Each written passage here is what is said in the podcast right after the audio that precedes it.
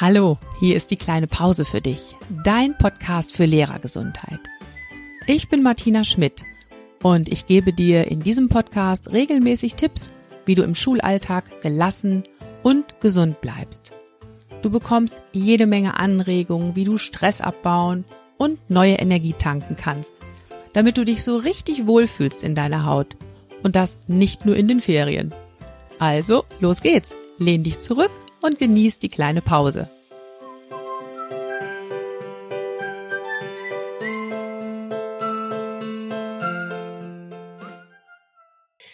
Ja, herzlich willkommen hier zur kleinen Pause, Nina. Ja, ich freue mich, dass ich da bin, Martina. Ja, ich freue mich, dass du heute die kleine Pause mit mir verbringst. Hier zu Gast ist Nina Schopenhauer und ihr werdet sie jetzt erstmal kennenlernen mit einem kleinen Steckbrief. Nina, wie lange bist du schon Lehrerin? Ja, ähm, ich habe mein Referendariat im November 2007 angefangen und ähm, bin jetzt also fast 13 Jahre lang schon Lehrerin. Mhm. Und ähm, ja, mit entsprechenden Unterbrechungen in der Elternzeit. Aber ja, ganz schön lange Zeit. 13 Jahre, ja. In welcher mhm. Schulform unterrichtest du? Ich unterrichte an äh, einer berufsbildenden Schule und äh, Wirtschaft und Englisch sind meine Unterrichtsfächer. Mhm. Und ja, das ist wirklich schön, weil das sehr, sehr vielseitig ist. Ähm, ich kann dir mal erzählen, die Berufsschule, an der ich unterrichte, ist die berufsbildende Schule 1 in Lüneburg.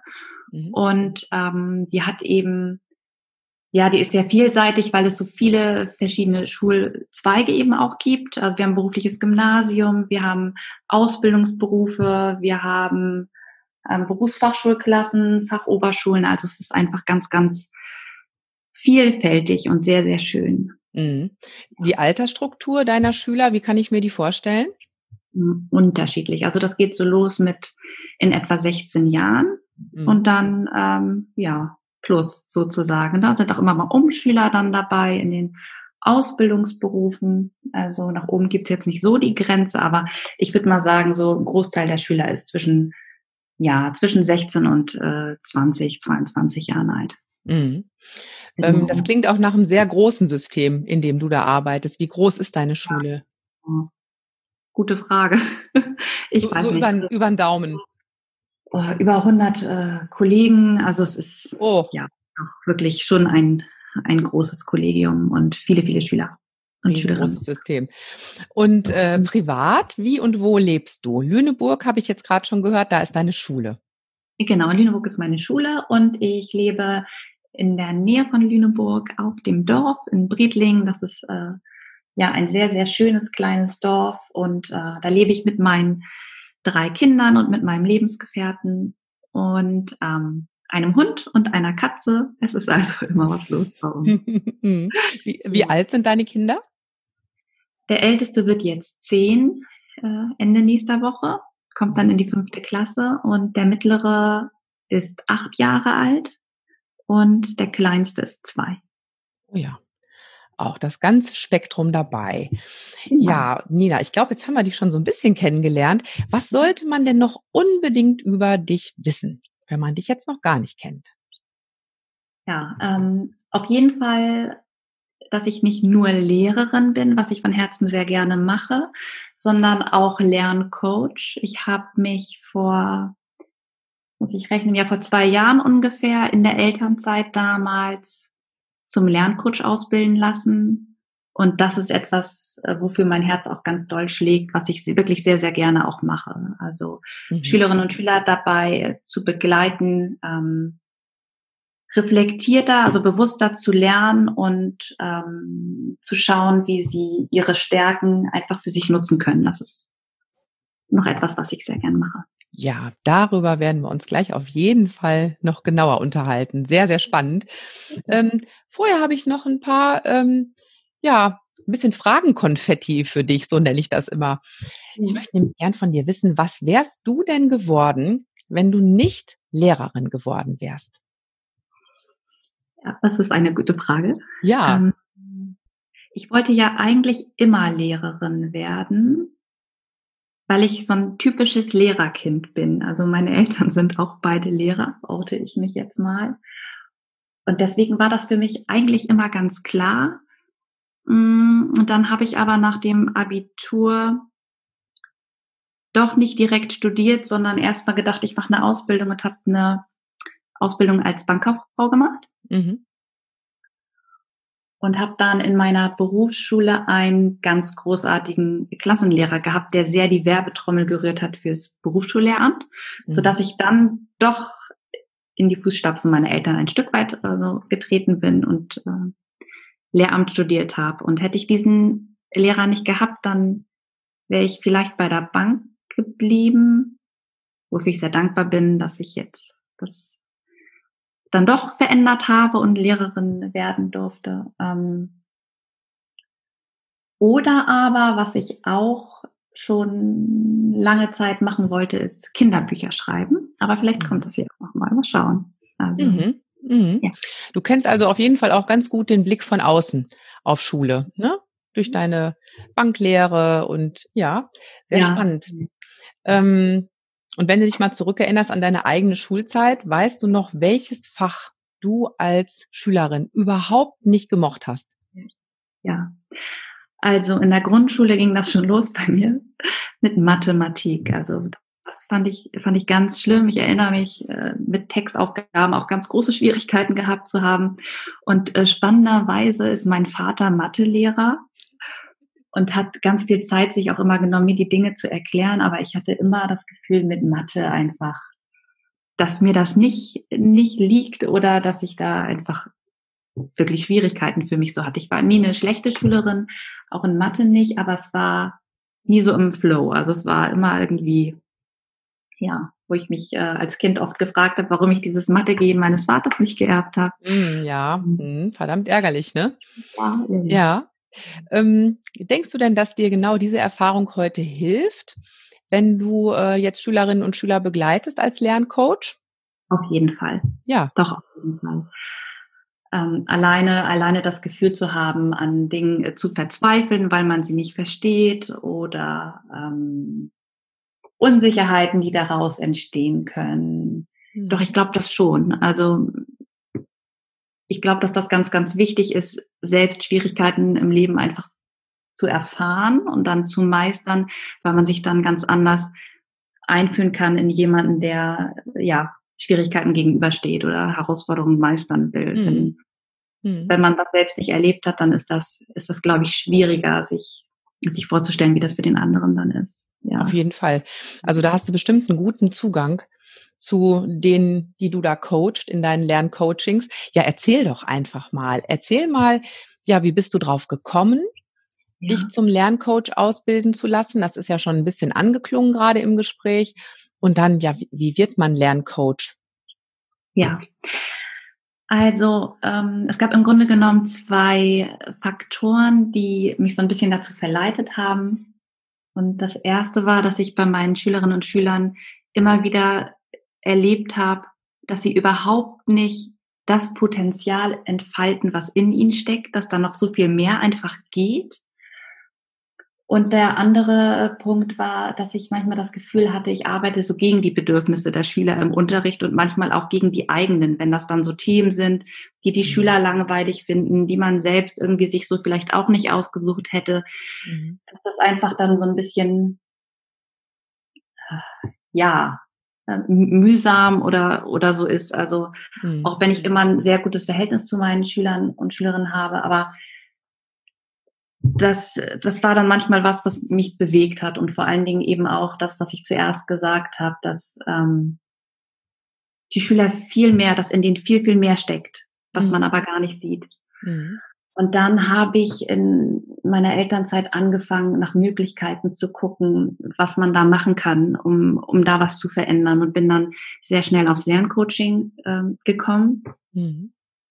und habe ja, bin dann sehr schnell auf die Seite von Hannah Hadeland gekommen. Das ist äh, eine, eine ganz, ganz äh, tolle Ausbilderin, die zum Lerncoach eben ausbildet und habe mich da angemeldet und also wirklich eine, eine großartige Ausbildung genossen. Die geht über ein Jahr. Es sind so verschiedene Module ich habe das immer an Wochenenden gemacht mit Selbststudiumsaufträgen und ähm, Live-Coachings zum Üben, also wirklich ganz, ganz umfangreich auch. Mhm. Was wirklich, was wirklich toll ist, ist einfach die Erfahrung gemacht zu haben, dann wie die Schüler zu mir gekommen sind mit einem Anliegen, dass sie wirklich was verändern wollten, was, was machen wollten und ich ihnen dabei helfen durfte und wir gemeinsam lösungsorientiert was verändert haben. Also kannst das war mal, kannst du mal ein Beispiel nennen mhm. für so ein Anliegen? Ja, also das, also jetzt muss ich mal überlegen, welches ich da nehme. Also etwas, was mich sehr berührt hat zum Beispiel, ist im, innerhalb der Ausbildung macht man eine Falldokumentation. Das heißt, man coacht einen Schüler oder eine Schülerin und dokumentiert das und reflektiert das. Und ich habe das ja in meiner Elternzeit gemacht. Das heißt, ich war nicht an der Berufsschule und habe in meinem Umfeld dann aber eine Zweitklässlerin gehabt, die ich coachen durfte. Und das war wirklich ganz, ganz süß, weil sie so sagte, Schwierigkeiten beim Lernen zu haben, äh, beim Lesen zu haben und sich äh, konzentrieren zu können. Und ähm, das war wirklich so schön, weil, weil sie was verändern wollte. Mhm. Aber von, von diesen ähm, Schwierigkeiten schon so abgeschreckt auch war, dass mhm. sie, dass sie gedacht hat, es ist so schwierig und ich kann das nicht. Und man, dann entwickeln sich ja auch sehr schnell Glaubenssätze, dass man nicht mhm. gut genug ist oder dass man sowieso nichts bewirken kann, dass die Selbstwirksamkeit so darunter leidet. Und dann habe ich die Schülerin äh, gecoacht und das hat so, so viel verändert, weil und das ist auch so eine schöne ähm, Seite des Lerncoachings. Es wird auch geguckt, was ist alles schon da und was kannst du alles schon. Genau das wäre jetzt meine Frage gewesen. Was genau machst du in so einem Coaching, dass das so wirkungsvoll ist? Das eine ist, dass man ja immer lösungsorientiert ist. Das heißt, zu gucken, wo willst du hin und zu gucken, was bringst du eigentlich mit? Also welche Ressourcen hast du? Mhm. Und vielen, vielen Schülerinnen und Schülern oder vielen Menschen sind die eigenen Ressourcen ja überhaupt nicht bewusst. Mhm. Oftmals ist es ja in der Schule so ähm, System geschuldet, dass man ein Ziel erreichen möchte und dass dann geguckt wird, okay, wo hakt es noch? Und dann wird da geguckt, wo es noch hakt, damit, damit das behoben wird, damit derjenige genau. es schafft. Der, der Blick ist auf die Defizite auf, auf Defizit. jeden Fall gerichtet. Mhm. Und das ist dann wieder das, was so im Fokus ist. Und das ist ja auch das, was derjenige über sich dann auch so wahrnimmt, nämlich das, was nicht so läuft und nicht das, was alles schon läuft. Und genau.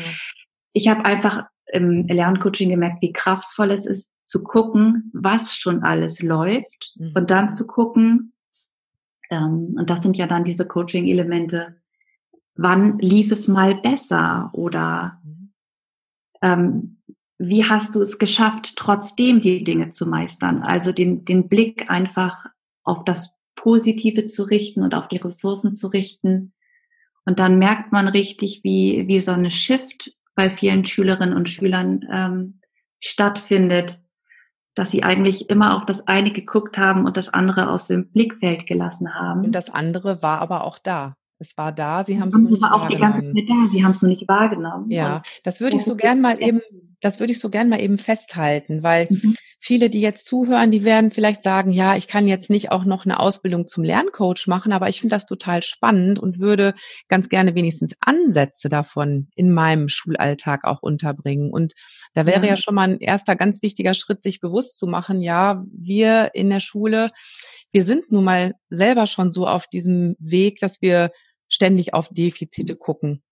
Ne? Ja. Haben wir uns einfach dran gewöhnt. Und genau das geben wir den Schülerinnen und Schülern mit und bauen denen dadurch auch ganz schöne Hürden auf auf ihrem Lernweg. Und wenn ich es dann schaffe, auch mal diese Brille zu wechseln und mal die Brille mit den Ressourcen aufzusetzen und zu sagen, Mensch, was ist denn alles schon da? Was könnt ihr denn alles schon gut? Was kannst du schon gut?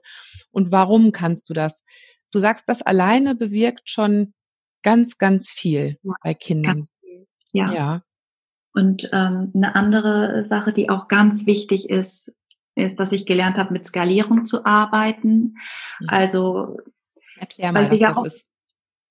Oftmals sind wir ja so schwarz-weiß. Kann ich, kann ich nicht, geht, geht nicht. Und wenn man etwas möchte, hat man dann ja oft das Gefühl, ich kann es nicht. Und man, man nimmt dann aber nicht die, den Prozess wahr. Also wenn ein Kind Fahrradfahren lernt, dann fällt es ja immer wieder hin und dann äh, hält es aber die Balance immer besser und auf einmal kann es auch sicherer um die Kurven kommen. Also es setzt sich ja nicht aufs Fahrrad und kann es, sondern mhm. es wird sicherer und sicherer. Und das ist beim Lernen grundsätzlich ja auch so. Und wenn ich eine Sprache lernen möchte oder wenn ich in Mathe besser werden möchte oder wenn ich einfach meinen Ängsten mich stellen möchte und mich doch häufiger melden möchte, dann dann ist es ja nicht so, dass ich über Nacht mich auf einmal ähm, ganz extrovertiert im Unterricht gebe und ständig melde und meine Hausaufgaben vortrage und an der Tafel was erkläre, sondern dann ist das ein ganz kleiner äh, Prozess, der Schritt für Schritt funktioniert und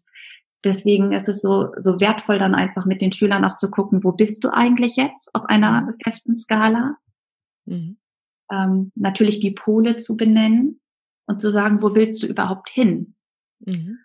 Und was könnte der nächste Schritt sein? Wie fühlt es sich da an, an dem nächsten Schritt? Und dann kann man nämlich, wenn man sich ein paar Wochen später trifft und zusammensetzt, nochmal diese Skala angucken und sagen, guck mal, beim letzten Mal warst du da. Wo, mhm. wo bist du denn heute? Und dann, dann werden nämlich diese ganzen kleinen Zwischenerfolge auf einmal sichtbar und die können so schön beflügeln, weil, weil die, weil die Schülerinnen und Schüler merken, dass, dass was passiert. Ja. Denn das ist viel messbarer. Ja, und was mir gerade so klar geworden ist, so wie du das jetzt erzählst, hat dein äh, Lerncoaching auch ganz viel damit zu tun, Dinge sichtbar zu machen, die ja. sonst so im Verborgenen passieren oder vielleicht auch gar nicht passieren. Also du mhm. hast jetzt ganz oft davon gesprochen, du sagst dann zu deinen äh, zu deinen Schülern, guck doch mal, wir schauen uns das noch mal an und dann sehen wir ja. und also du setzt auch wirklich solche Prozesse Lernprozesse in Bilder um, in Sichtbares. Das finde ich, das muss ich an dieser Stelle unbedingt mal anbringen. Das finde ich ja so wunderbar auf deinem Blog. Also ich werde Ninas Blog auf jeden Fall verlinken in den Show Notes. Da müsst ihr echt mal vorbeischauen. Ähm, du schreibst ganz wunderbare Artikel und äh, hast vor allem immer ganz, ganz tolle Arbeitsblätter, die man sich da auch herunterladen darf. Ich komme auch ganz oft vorbei und hole mir da was Schönes ab bei dir. Ähm, weil ich das ganz, ganz toll finde, wie du Dinge sichtbar machst und in, in kleine Schritte aufteilst, solche Lernprozesse. Das ist also auch ein ganz wichtiger Bestandteil des Lerncoachings, ja? Mhm. Mhm. Ja. Ja. Nina ist jetzt ganz überwältigt von, von dem Lob. Ich merke, du bist ganz still. Das, das ist wieder sowas, ne? Das, das können ja die das meisten. Ja gar nicht uns, gewohnt, ne? Das ist man gar nicht gewohnt. Und ist das nicht auch ein ganz wichtiger Bestandteil von Lerncoachings? Zu loben und ja. bewusst zu machen, was gut ist? Ja. Mhm. Das mache ich auch in meinem Unterricht mit meinen Schülerinnen und Schülern ganz, ganz häufig. Und ich merke auch, wie das die Atmosphäre, das, ja, das Klassenklima verändert. Das ist, ja, wie wertvoll das einfach ist. Oder auch mit Kolleginnen und Kollegen in meinem Klassenteam. Es ist einfach, ja, ist schön. Und trotzdem mhm. ist es immer noch so unverhofft, weil, weil man häufig im Alltag ja dann pragmatisch und auf Autopilot unterwegs ist und am Organisieren ist. Und dann ist man immer ja eher so sachlich und mhm. effizient mhm. unterwegs. Und ja, aber ich finde das ganz, ganz wertvoll und schön. Mhm. Und es ist auch toll, was, was Schülerinnen und Schüler da so sehen, wenn sie sich gegenseitig Komplimente machen. Das ist schon. Auf jeden Fall. Ja, das, das ist wie so Wasser, was man auf kleine Pflänzchen gießt. Und die blühen ja. dann auf und werden immer größer und stärker. So stelle ich mir das immer vor. Mhm. Ähm, ich wollte noch mal ganz gerne zurück zu der Zweitklässlerin, die du gecoacht ja. hast im Rahmen mhm. deiner Ausbildung? Weil ich bin jetzt so gespannt, wie ist es mit der weitergegangen? Du hast schon gesagt, also es ging erstmal ganz viel darum, ihre Ressourcen aufzudecken und ähm, dann auch ja eventuell so eine Skalierung. Was kannst du denn schon gut? Wo stehst du da? Wie kann es weitergehen? Was hast du mit der noch gemacht? Also was wirklich elementar war, da sie ja zu mir kam und sagte, sie kann nicht lesen die hat Schwierigkeiten mit dem Lesen. Und dann ähm, haben wir erstmal den Rahmen abgesteckt und dann habe ich ihr Buchstaben gezeigt, die sie natürlich lesen konnte. Ich habe ihr einfache Begriffe gezeigt, die sie lesen konnte. Wo ich dann auch gesagt habe, Mensch, kannst du doch. So. Und du sagst mir, du kannst nicht lesen. Erstmal diesen Glaubenssatz, ich kann nicht lesen, also zu, zu relativieren. Also vielleicht gibt es ein gewisses Anspruchsniveau in der Schule oder eine Norm, wo man sagt, Ende der zweiten Klasse musst du vielleicht so und so sicher lesen können. Und da lag sie vielleicht unter dem, unter den Erwartungen. Aber sie konnte es ja. Sie konnte ja lesen. Sie konnte auch ganze Sätze mir vorlesen. Mhm. Gut, bei schwierigen äh, Begriffen hat es dann ein bisschen länger gedauert, aber die Kompetenz war ja einfach schon eindeutig gegeben und das hat ihr, also diese Erkenntnis, die hat ihr so einen Aufwind gegeben, mhm. weil ich gesagt habe, also alles, was du brauchst, ist ein bisschen Übung. Du brauchst ja nur Sicherheit. Und dann haben wir geguckt, was liest du eigentlich gerne und was tut dir gut? Also dann, welche Bücher hast du gerne gelesen oder kann dich jemand dabei unterstützen? Und dann äh, haben wir halt Bücher gefunden, die sie einfach gerne liest oder ein Setting, in dem sie gerne liest, mit der Mama zusammen oder mit der Schwester oder der Schwester was vorlesen und dann einfach so, ja, den Weg quasi gemeinsam geebnet. Mhm.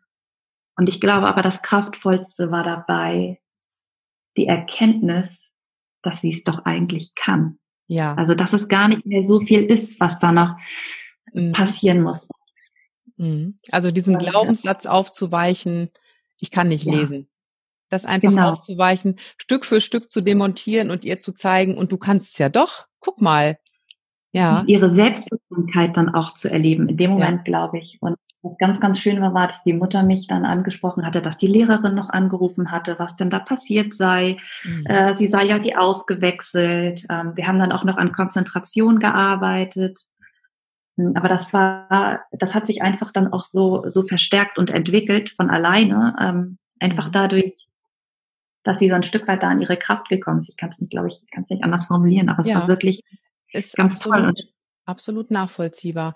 Ähm, ja, jetzt denke ich gerade so, das ist ja was, was ganz, ganz vielen Schülerinnen und Schülern gut tun würde. Ach, ganz vielen, allen eigentlich, dieses gesehen zu werden mit seinen Stärken, die man mitbringt und auch gerne mal so kleinschrittig begleitet zu werden, wenn es irgendwo hakt. Mhm. So wie du das jetzt gemacht hast, ist das ja ein echter Luxus. Mhm. Mhm. Ja.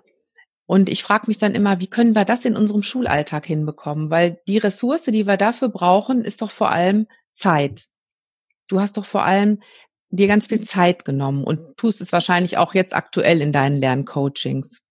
Das stimmt. Ähm, und trotzdem hat es nicht nur was mit Zeit zu tun, sondern auch mit einer Haltung, finde ich. Ja. Und ich würde mir sehr wünschen, ich habe immer wieder in meiner Lerncoach-Ausbildung gedacht, das muss jeder Lehrer wissen. Das ja. müssen alle Lehrer und Lehrerinnen wissen.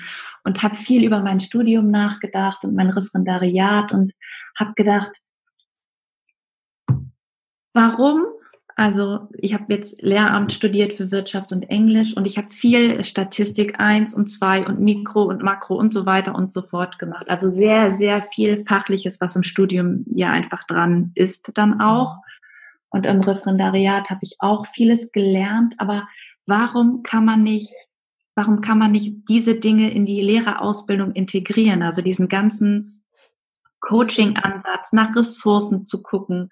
Mhm und Lernberater zu sein und einfach, also ich glaube, dass das dran wäre, denn dann haben wir schon eine ganz andere Haltung unseren, unseren Schülerinnen und Schülern gegenüber. Ja. Und ich habe auch mit, ich begegne immer wieder auch Lehrerinnen und Lehrern, die sagen, ja, aber was mache ich, wenn ich wirklich Schüler habe, bei denen ich nichts wertschätzen kann? Und dann, dann tut mir das wirklich so leid, weil wir das verlernt haben, an unseren Schülern und Schülerinnen positive Dinge wahrzunehmen, weil, ja. weil wir ganz anders getrimmt sind. Genau. Ja, Dinge auch vielleicht, die gar nicht, ähm, Entschuldigung, Dinge, die vielleicht auch gar nicht unbedingt was mit schulischen Leistungen zu tun haben, sondern ja. einfach so, so Dinge wie, ja, der Schüler grüßt mich immer so freundlich. Ja. Ne? Das mhm. könnte ja auch sowas sein, was ich wertschätze. Mhm. Ähm, und ich würde da auch gerne noch mal einhaken bei der Lehrerausbildung. Ich, ich arbeite ja als Fachleiterin und uns ist das im Seminar unheimlich wichtig, an Haltung zu arbeiten. Das ist eine der mhm. grundlegenden Sachen bei uns.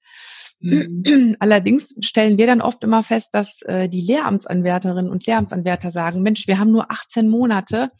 Sagt uns jetzt bitte, wie wir das hier machen sollen, gebt uns Rezepte für den Unterricht.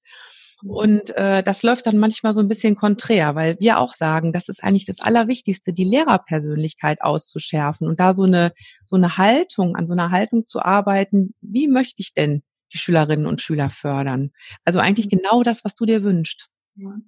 Ich mhm. glaube, das liegt einfach auch mit daran, dass das Schulsystem so aufgebaut ist, mhm. dass man als Referendar, wenn man dann die Schule durchlaufen hat und das Studium absolviert hat, ähm, einfach auch so, ja, den Fokus darauf hat, weil man das so gelernt hat. Man, ähm, ja, also man, man bleibt ständig in achten, auf die Ergebnisse zu achten, also Inhalts- und Ergebnisorientierung genau. ist ja einfach sehr präsent, ne? Und dann ist es mhm.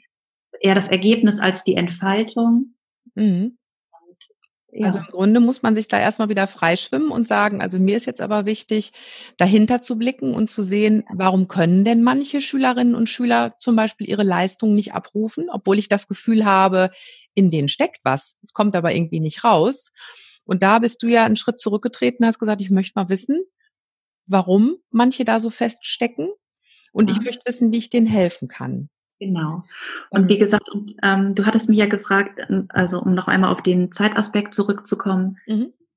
Da hatte ich ja gesagt, das eine ist die Haltung, wie begegne ich meinen Schülern? Und es gibt ja mh, mm, nicht nur die Möglichkeit, als Lerncoach äh, zu arbeiten, sondern es gibt auch die Möglichkeit, Klassencoachings zu machen. Das heißt, wenn ich ähm, wenn ich verschiedene Möglichkeiten oder Methoden nutze, kann ich sie auch in der Klasse machen. Dann ist es nicht die klassische Coaching äh, Sitzung, die ich im 1 zu 1 Setting habe, mhm. aber ich kann sehr wohl auch Coaching-Methoden in der Klasse nutzen. Das heißt, ich habe ähm, bei Hannah Hadeland zum Beispiel eine tolle Methode kennengelernt. Da geht es um Lernhämmer, also um Glaubenssätze, die man dann so manchmal hat, die einen davon abhalten, Dinge zu machen, so wie, ach, das lohnt sich jetzt sowieso nicht mehr oder mache ich morgen oder ich bin so erschöpft oder ach, ich habe morgen früh im Bus noch Zeit oder mhm.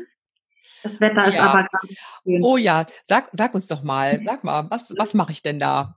Das ist Und ja genau das, was ich auch kenne. Die sammle, die sammle ich mit meinen Schülern. Ja. Was das so sein kann. Genau, also jetzt darauf kommt es sowieso nicht mehr drauf an. Also ich bin da sowieso zu blöd für. Oder dass wir uns einfach zusammensetzen und mal überlegen, was, was sind das so Gedanken, die euch eigentlich daran hindern, dann doch gut vorbereitet in die Klassenarbeit zu gehen oder die Hausaufgaben zu machen oder sich aufzuraffen und dann, mhm. dann sammeln wir erstmal. Und dann setzen sie sich in Gruppen zusammen und picken sich so ein paar Glaubenssätze raus. Und dann überlegen sie in ihren Gruppen, was man machen kann. Also zum Beispiel, wenn dann ein Schüler diesen Glaubenssatz dann nennt, ähm, ob ich jetzt lerne oder nicht, am Ende schreibe ich sowieso nur eine vier. Mhm. Dann, dann gucken wir oder gucken die Schüler und natürlich gehe ich dann auch immer in die Gruppen ein bisschen mit rein und kann Impulse geben, ähm, was man dann machen kann. Zum Beispiel zu gucken, vielleicht mal mit den Lernstrategien zu schauen. Wenn ich mich hinsetze und lerne und es aber nichts bringt, Mhm. dann lerne ich ja nicht effizient. Und dann kann man ja mal gucken, wie lernt derjenige bisher, wie kann er anders lernen? Oder mhm. ich kann mich sowieso nicht konzentrieren, zu gucken, welche Tageszeiten eignen sich vielleicht besser für dich oder wo sitzt du denn, wenn du dich konzentrieren möchtest oder ein Motto für sich zu finden, also dass man eine gewisse Haltung hat, mhm. um sich selbst zu motivieren so, ne? Und mhm. verschiedene Sachen einfach zu gucken. Und es ist ja ganz oft auch schon alleine die Erkenntnis zu wissen, ich habe diesen Gedanken, der dann mir sagt, ach jetzt, der Tag war schon so anstrengend, ich mache das morgen. Dessen ist man sich ja häufig auch gar nicht bewusst. Das genau. läuft ja ganz mhm. unbewusst ab. Und wenn die Schüler für sich schon überhaupt feststellen, ach ja, ich habe solche Gedanken, mhm. dann ist das dann ist das alleine schon Fortschritt, finde ich. Und, äh, ja, und wenn ich dich jetzt richtig verstehe, dann ist es also so, dass die Schülerinnen und Schüler sich dann im Grunde ja gegenseitig auch coachen, ja, sich gegenseitig genau. da so ein bisschen rausholen und gleichzeitig aber auch ähm, immer fitter darin werden, sich selbst zu coachen, weil sie auf einmal merken, es hilft mir ja schon ganz viel, wenn ich mir über meine Gedanken bewusst werde. Ja, genau. Hm, bietest du an deiner Schule solche Klassencoachings auch an oder bietest du ähm, vor allem Einzelcoachings an? Vor allen Dingen Einzelcoachings. Mhm. Ähm, Ja, ich bin auch schon in Klassen gewesen, aber dann, dann waren es eher so ähm, Lernbiografien, die wir dann zusammen gemacht haben, dass sie so Lernkurven gemacht haben, um zu gucken, wie, wie ist dann eigentlich meine bisherige Schulkarriere gelaufen, mhm. Wo waren, wo waren meine Sternmomente und dann zu gucken, was war da eigentlich so, dass ich gut lernen konnte, dass man einfach, na guckt, sind es verschiedene Lehrertypen, die einem gut tun oder ist es äh, eine Sicherheit, die man da hat oder ist es die Begeisterung, die da mitschwingt, um einfach wieder diese, diese Schätze zu finden und Ressourcen, wie jemand gut lernen kann. Also mhm. sowas habe ich dann schon mit Klassen zusammen gemacht. Mhm. Oder ja, genau, das war es meistens. Und in welchem Umfang bietest du dieses Coaching an? Ist das eine, eine halbe Stelle bei dir oder wie kann ich mir das vorstellen? Ja, das ist ähm, nach Bedarf sozusagen. Ich habe das große Glück, ich hatte mich ja in meiner Elternzeit da für entschieden, diese Ausbildung zu machen und habe das dann quasi auf eigene Faust begonnen und hatte das große Glück, dass ich da bei meinem Schulleiter offene Türen eingerannt habe und er gesagt hat, alles klar, wunderbar, machen wir. Er hat mir äh, die Möglichkeit gegeben, einen Raum zu haben, in dem ich die Coachings anbieten kann. Er hat ähm, die offenen Teile der Ausbildung, ich habe das dann, ähm, als ich wieder angefangen habe zu arbeiten, hat die Schule das finanziell auch noch mit begleitet. Mhm. Und ich kann jetzt quasi meine Coaching-Stunden aufschreiben und bekomme sie voll angerechnet. Das ist toll. also wirklich sehr, sehr wertschätzend und toll. Mhm. Und das ist dann ähm, unterschiedlich. Also ich habe Phasen gehabt. Ich meine, durch Corona hat sich das dann natürlich alles wieder irgendwie zerschlagen erstmal. Aber ich habe im Grunde genommen eine sehr, sehr lange Liste an Schülern gehabt.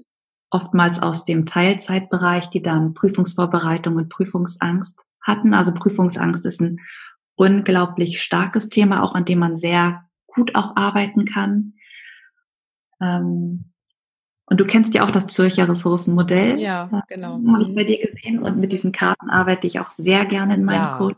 Auch wirklich wunderbar. Mhm. Auch in auch in solchen Situationen. Und das ist wirklich ganz kraftvoll und schön. Ähm, mhm. Lernstrategien sind es auch, die wichtig sind. Aber es ist viel viel Persönlichkeitsarbeit, sage ich, sage ich mal. Also es ist mhm. viel Selbstbewusstsein entdecken und ähm, ja, Entfaltung, mhm. habe ich das Gefühl, was so in den Coachings dann Thema ist. Und hm, ich muss halt für mich dann immer gucken, wenn ich viele Anfragen habe, dass es nicht zu viel wird, weil ich natürlich auch normal äh, arbeite mhm. und meine Familie dann hier habe. Und ähm, ja, das ist dann muss ich immer gucken, dass das alles unter einen Hut passt. Aber ja. Genau, das wäre nämlich jetzt auch meine Frage gewesen. Wie, wie kriegst du das überhaupt alles unter einen Hut? Also du bist, du bist Lehrerin, du bist Lerncoach, dann hast du noch deine Familie mit ja. drei Kindern und dann hast du noch diesen wunderbaren Blog, in den du auch bestimmt eine Menge Zeit investierst. Wie schaffst du das? Ja, das ist eine gute Frage. Ähm, also ich habe ich habe auf jeden Fall, jetzt hier spielt meine Kaffeemaschine im Hintergrund, ich habe, ich habe einen ganz, ganz tollen Mann an meiner Seite, der mich sehr unterstützt und äh, der jetzt quasi noch ein Jahr Elternzeit macht. Also ich war ja das erste Jahr mit unserem Sohn zu Hause und er hat das letzte Jahr dann Elternzeit genommen und mir hier zu Hause sehr den Rücken frei gehalten und mir vieles ermöglicht und unterstützt mich natürlich auch sehr mit den Kindern und allem, so dass ich nicht dieses Hetzen habe, weil ich nach Hause muss, weil die Kinder da sind. Also das ist ein sehr, sehr großes Geschenk, was ich habe. Ja. Mm. Und ansonsten, das mit dem Blog mache ich, das, das muss einfach raus. Also, mhm. weil ich, ich kann es nicht anders sagen. Ich, da, da finden sich immer irgendwie Zeitfenster und ich habe das Gefühl, wenn man losgeht, und dann dann entsteht das einfach schon. Wichtig ist, und das merke ich für mich auch immer wieder, Pausen für mich zu haben mhm. und sich, sich die Möglichkeiten zu gönnen, den Akku zu füllen, weil gerade daraus wieder so viel mehr Kraft und Energie entsteht. Mhm. Mm. Und dann, dann laufen die Dinge auch. Also es ist viel, viel, viel Haltung einfach auch. Mhm.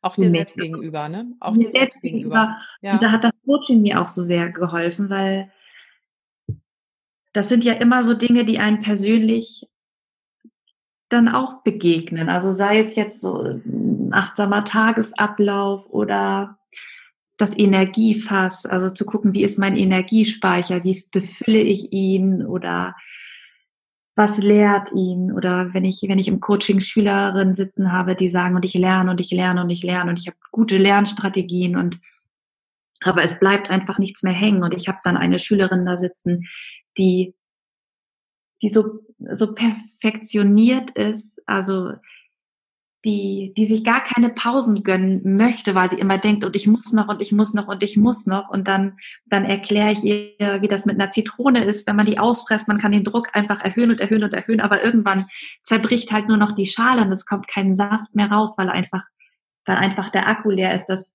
das spiegelt ja für einen selbst auch immer äh, ja. was. Ne? Also genau, ganz, ganz wichtige Bilder. Wenn man sowas, wenn man sowas erzählt, dann dann nimmt man das für sich selbst natürlich auch immer noch mal mit. Und das, ja, also. Ja. Ja, da hast du jetzt sehr schön beschrieben, wie sich das Lerncoaching auch auf dich auswirkt. Also dadurch, dass du das anderen vermittelst, sickert das ja im Grunde auch immer tiefer in dich selbst ein. Und es wird ja. dir immer bewusster, wie wichtig das ist. Dann würde ich dich jetzt aber auch mal gern fragen, ähm, wenn du dir dann jetzt mal Pausen gönnst, was machst du denn dann am liebsten, um aufzutanken? Vor allem, wenn du jetzt nur so eine kleine Pause hast drei Minuten, fünf Minuten? Was tut dir dann richtig gut? Also richtig gut tut es mir dann unterwegs zu sein in der Natur draußen. Also einfach mal nach draußen gehen, mhm. egal ob es jetzt in der Schule ist. Also ne, dann einfach mal auf dem Schulhof irgendwie einen Augenblick zu sein in der Natur, Augen zu, durchatmen, so im Hier und Jetzt anzukommen und weiß ich nicht, die Vögel zwitschern zu hören, die warme Luft zu atmen, einfach oder ne, den Wind auf der Haut zu spüren. So solche Sachen, das, das erdet und das äh, tut total gut. Also. Ja, ja, es sind oft so die kleinen Dinge, ne?